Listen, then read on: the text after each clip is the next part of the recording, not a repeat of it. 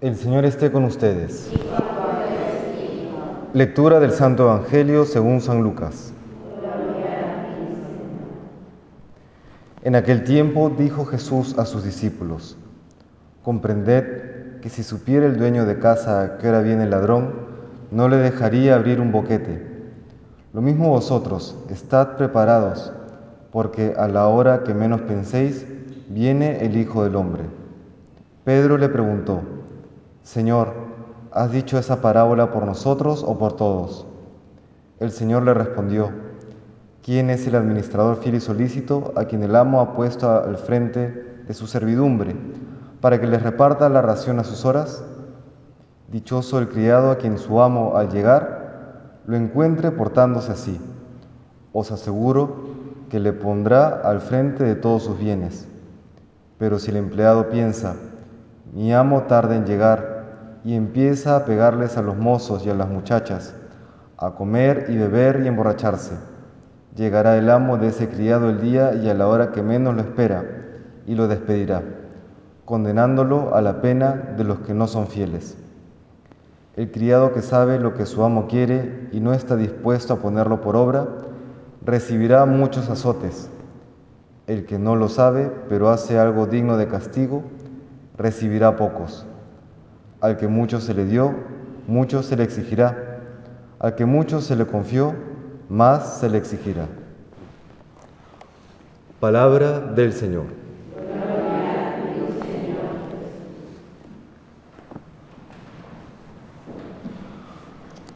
Al que mucho se le dio, mucho se le exigirá. Es algo que nos hace pensar respecto de los dones y beneficios que hemos recibido de parte de Dios comenzando por la vida, luego la fe, la salud, mal que bien, que nos permite realizar nuestras actividades diarias, la educación que hemos recibido, en fin, los diferentes talentos ya particulares que cada uno tiene. Todo eso lo hemos recibido de Dios y nos hace pensar, ¿estamos siendo responsables con cada uno de esos dones, bienes, bendiciones que Dios me ha dado? Suele ocurrir que en la vida nos encontramos con personas que cuando le preguntamos cómo están, siempre la están pasando mal, siempre tienen algún drama que contar. ¿Y cómo vas? Ay, no sabes lo que me ha pasado. Y, en la siguiente semana, ¿y qué tal la semana? Uy, terrible, terrible, ¿no? Y no digo que no la estén pasando mal, a veces, efectivamente, hay personas que objetivamente eh, pasan por situaciones difíciles. Pero una cosa es decir que estoy pasando por una situación difícil a que todo me va mal. Tener como una incapacidad para reconocer los dones de Dios. Y así suele ser.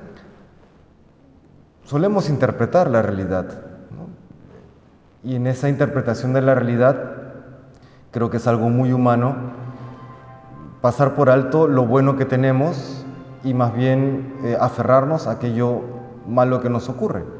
Alguna persona dijo la siguiente frase, no hay nada que se olvide más rápido que lo bueno y no hay nada que permanezca más en la memoria que lo malo, ¿no? Suele ser así.